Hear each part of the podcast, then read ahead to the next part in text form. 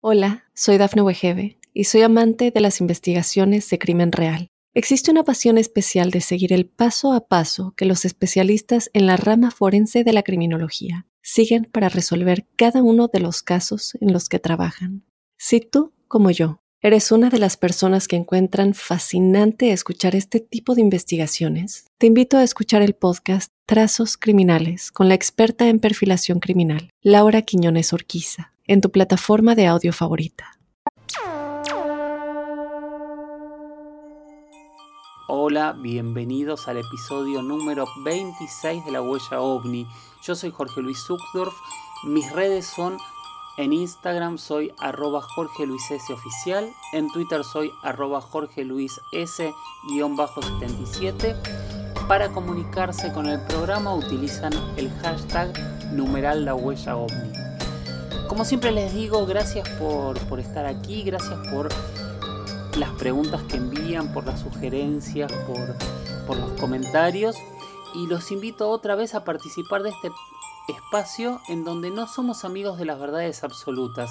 Si alguien espera eh, que les demos una explicación a todo y este no es el espacio. Este es un espacio donde yo les prometo que si llegan con algunas preguntas se van a ir con muchísimas más con muchísimas preguntas sobre lo inexplicable. Así que si les parece, vamos adelante con este nuevo episodio de La Huella OVNI.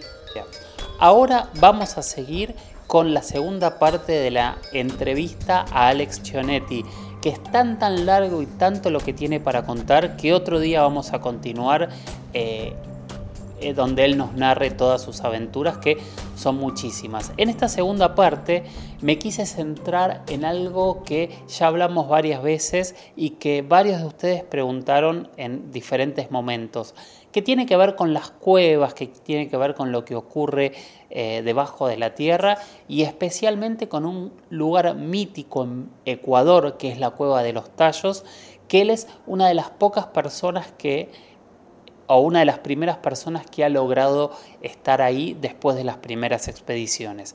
Vamos a escucharlo. ¿Y qué es la cueva de los tallos y por qué es importante? Bueno, en ese momento ese, libro me conecta con Julio Goyen Aguado, que se convierte en un gran amigo, que me manda a explorar el mundo subterráneo y mi bautismo es en la cueva de las brujas en Malargüe, Mendoza. Y y la búsqueda, digamos, de un, conocimiento perdido de Latinoamérica, ¿no? Ese, realmente, ese afecto por nuestro pasado, pero también algo, ese conocimiento nostálgico que se ha perdido de un mundo, de un paraíso mejor que existía en las Américas, ¿no?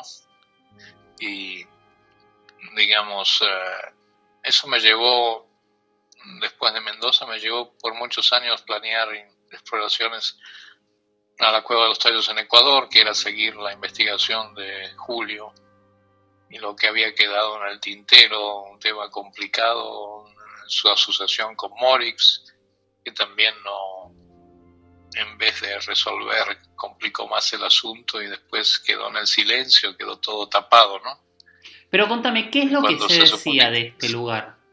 Como para el que no lo sepa. Se decía, bueno, no, se decía, no, que tanto mi amigo Julio como Juan Morix habían encontrado una biblioteca metálica donde estaba concentrado, digamos, el conocimiento anterior a las civilizaciones prediluvianas en los Andes y en la zona amazónica, ¿no?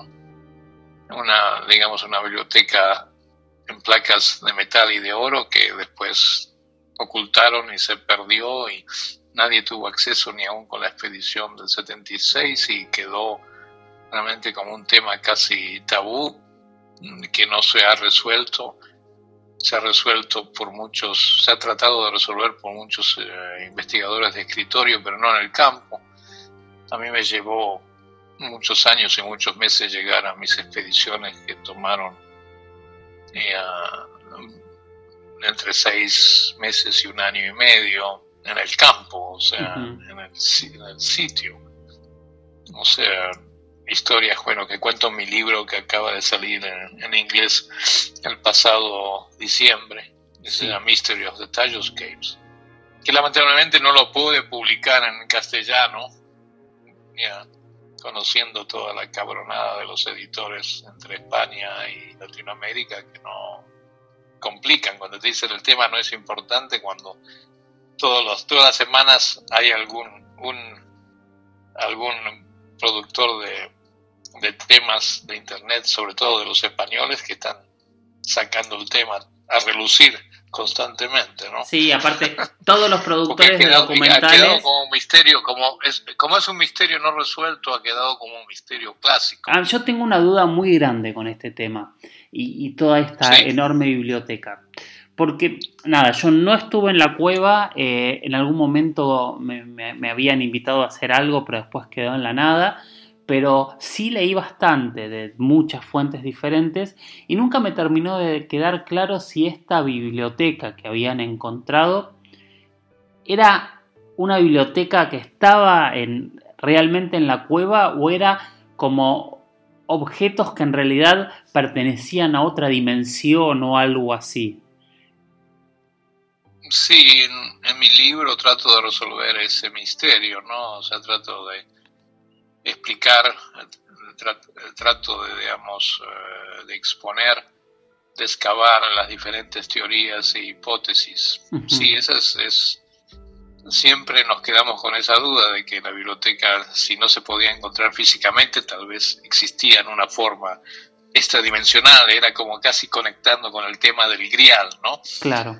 Del grial, ¿no? O sea que tiene que ser como unas condiciones especiales para poder ver y tocar, pero de acuerdo a mi amigo Julio Goyen, esto existía físicamente porque él había caminado sobre ellas, las había tocado, o sea, no la habían podido fotografiar, pero había, digamos, una experiencia física, a diferencia de otros que vienen después, como Stanley Hall, que dice sí, que es, es más como una experiencia, siendo inglés, y manteniendo la tradición del Grial y Monty Python, era un lugar especial que de acuerdo a la combinación de ciertos espejos interiores y exteriores de conciencia y subconsciencia se podía abrir y uno podía verlo. También yo he conocido gente que vivían en Ecuador, que fueron amigos de Morix, que me dicen, no, yo estuve en la biblioteca, pero habían viajado en el cuerpo astral, ¿no? Y yo la vi, y, me dice la, eh, la biblioteca de las láminas de oro existe en una dimensión virtual, astral. ¿Cómo era la cueva? ¿Cuándo fue la primera vez que, fuiste? ¿Cómo la puedes describir? ¿Fue difícil bajar? Eh, ¿Cómo fue la experiencia espeleológica allá? Sí, no, yo cuento toda la, épica y la epopeya de tantos años tratando de llegar. Mi primera expedición la había diseñado para el 82, imagínate, y se llamaba Operación Paititi.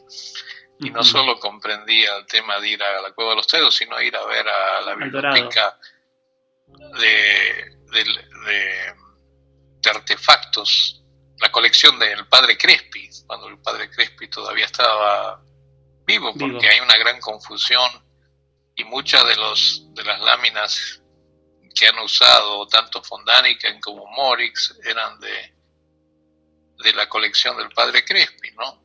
que él había realmente acumulado cosas verdaderas y falsas de toda esa región.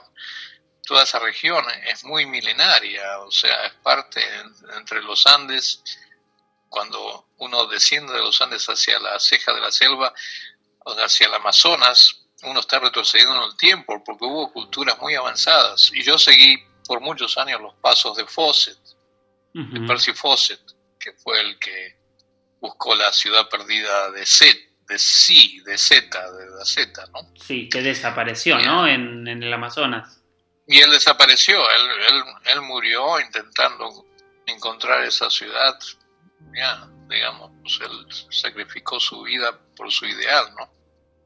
Y hay quien dice que, en realidad la encontró y por eso nunca volvió también. Pero, ¿no? pero él, claro, no, pero él seguía la leyenda de que había ciudades megalíticas hacia el oeste, o sea, no estaba equivocado.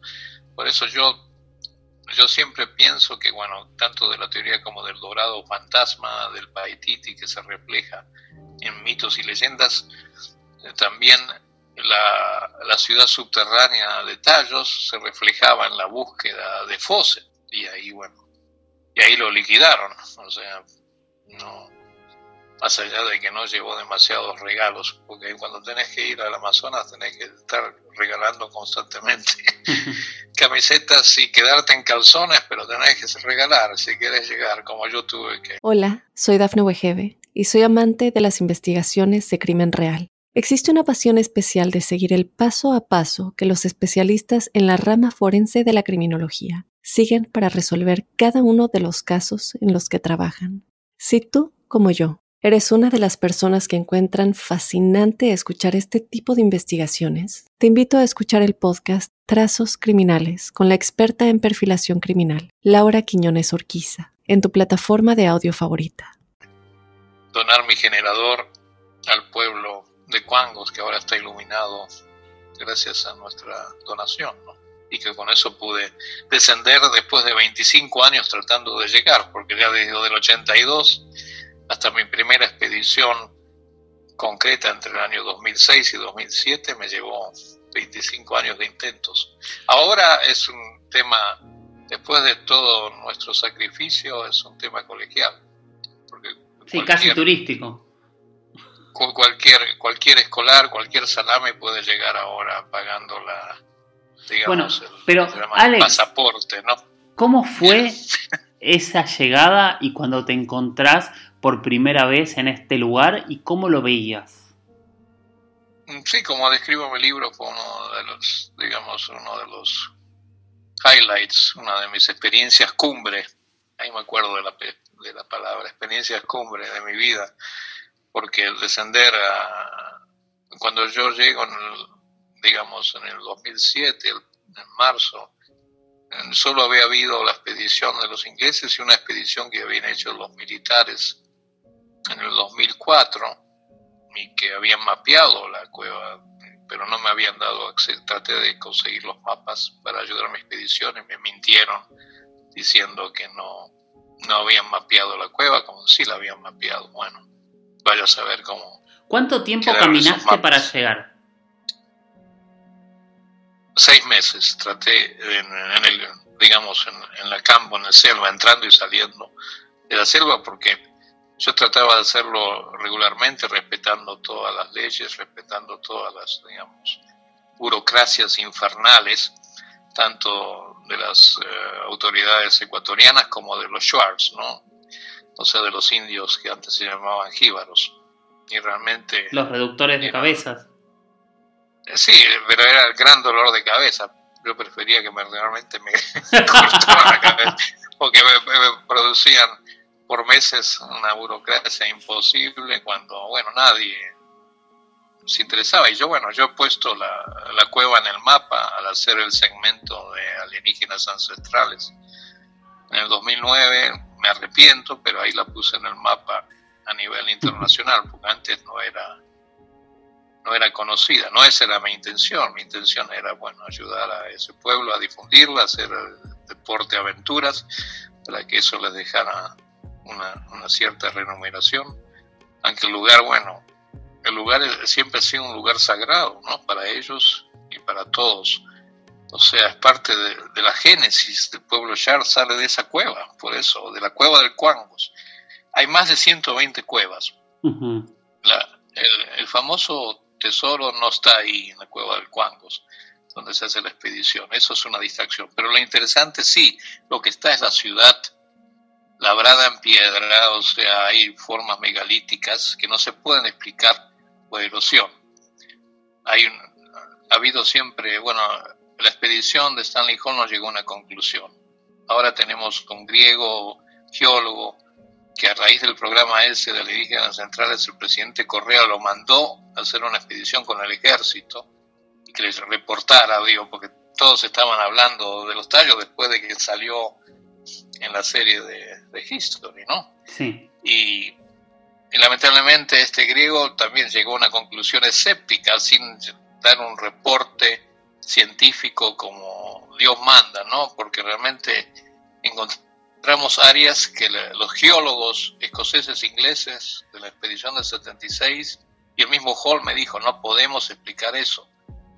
Julio Goyen Aguado también no podía explicar parte. Una, mi intención era encontrar también lo que se llamaba la piedra angular. Era una foto que me había dado Julio en el año 97, que muestra que dos partes de la entrada a lo que se llama el arco, que antes se llamaba el arco von Daniken, que es la famosa entrada de el arco de piedra, que ahora se llama arco Juan Morix, tenía, o sea, si tenemos piedra angular significa que tenemos un diseño, un planeamiento arquitectónico, o sea, que está sosteniendo esta piedra megalítica que divide a dos galerías, o sea, dos de las galerías principales, o sea, y eso no es erosión del agua, pese a que, bueno, que encontramos muchas facciones, factores y, digamos, elementos de que sí hay, hay erosión fluvial, porque la cueva está cerca de este río de Cuangos y ese río penetra por diversas aberturas, diversas entradas y erosiona, pero no al nivel de crear un, un arco, un dintel no de encontrar de formas de piedras piramidales y cortadas con una precisión absoluta que nos hace recordar a las piedras megalíticas que encontramos en la superficie y que los pueblos pre-incaicos incaicos perfeccionaron hace dos mil y tres mil años, ¿no? Como encontramos en Pisa, Tambo y en el Valle Sagrado de los Incas, terminando en el Machu Picchu, ni lo nombro porque está tan trillado, ¿no? Pero, ¿Qué hizo Armstrong ahí? Bueno, con Armstrong justamente eh, yo hablé con él, he estado en contacto con la familia de él por, muchos años, con sus dos hijos, ya, con Mark y Eric, y con su nieta también, que estaban interesados en que yo los llevara justamente a la cueva y estuve trabajando en eso, pero no, no se dio en el último, los últimos dos años. Eh, Armstrong mm, no, no dijo mucho ni a su propia familia cuando volvió de sus expediciones. Era parecido a Julio, que decía muy pocas cosas. Él se fascinó porque él decía que era un espacio interior diferente, que era fascinante descender y lo comparó sí, con su experiencia en la Luna. Realmente la, la cueva, la cueva de los tallos el sistema de las cuevas, tanto la cueva de Cuangos como la cueva del Pastaza, la Chumbitayo, parecen vivientes. Cuando uno está ahí, uno siente que eh, estas eh, estructuras sagradas, como también la meseta de Marcahuasi, cuando uno está ahí, la piedra te habla, ¿no? La profundidad te habla, ¿no? Y es la negrura total, ¿no? Ese aire, esa humedad, es un negro de lo negro, ¿no? O sea, es un negro que no, no ves en la ciudad, no ves en tu cuarto, en tu habitación, no lo ves en una calle oscura, sino que es, es, el negro absoluto, tal vez el negro del espacio infinito, que más allá de ser el hombre en la luna era un tipo que le gustaba la aventura y desafiar y había batido los récords, digamos, en el espacio aeronáutico y, y quería saber más, ¿no? Perfecto. Y bueno, ese es otro, pero faltan otras 120, otras 100 cuevas que hay. no, igual sabes que Alex, eh, yo te, te cuento una cosa, vamos cerca de 40 minutos de entrevista. Yo usualmente las entrevistas que pongo en el programa eh, duran 15 minutos. Esto no tiene desperdicio, o sea, eh, todo esto que estuvimos hablando va a ir acomodando algunas cosas, pero va a ir, este, va a ser una entrevista que la voy a poner esto lo estoy contando y va a salir igual en el programa. En la primera parte del programa, la primera parte y la segunda parte la voy a dejar para el final. Pero lo que te propongo es en un par de semanas seguir hablando, porque no quiero que me sigas hablando de cosas y después tener que seleccionar material para dejar afuera. Para seguirte en redes es difícil en este momento. No, sí, estoy censurado por Facebook ahora por este mes, así que no sé si pues yo creo que puedo aceptar amigos todavía, pero estoy censurado políticamente, así que si no, que me escriban a mi correo electrónico. Sí. Que es patagonianexpress.hotmail.com. Perfecto, Alex. Bueno, en un par de semanas este, seguimos charlando para conocer más de, de, tu vida que es casi Indiana Jones. No sé si vos sos consciente de eso. Sí, algunos lo han dicho. Yo llegué también a ser asesor de la última película, a duras penas, ya, pero sí, sí, porque terminé perseguido por los indios también. no por la bola grande, pero también por las flechas, un poco como la, pues digamos, digamos, un poco parecido al, final predestinado, ¿no? sí. sí, ojalá no hubiera sido tan agresivo ese, ese último viaje, pero sí, sí, digamos, hay algunas connotaciones, pero hay muchos, hay muchos Indiana Jones, Fantástico. Bueno, muchísimas gracias y la seguimos en un par de semanas. Gracias Alex por la entrevista. Gracias por compartir tus experiencias con nosotros. Síganlo en, Facebook. Eh, busquen sus libros. Realmente es una persona súper, súper interesante de conocer y de leer. Hola, soy Dafne Wegebe y soy amante de las investigaciones de crimen real. Existe una pasión especial de seguir el paso a paso que los especialistas en la rama forense de la criminología siguen para resolver cada uno de los casos en los que trabajan. Si tú, como yo, eres una de las personas que encuentran fascinante escuchar este tipo de investigaciones, te invito a escuchar el podcast Trazos Criminales con la experta en perfilación criminal, Laura Quiñones Orquiza, en tu plataforma de audio favorita.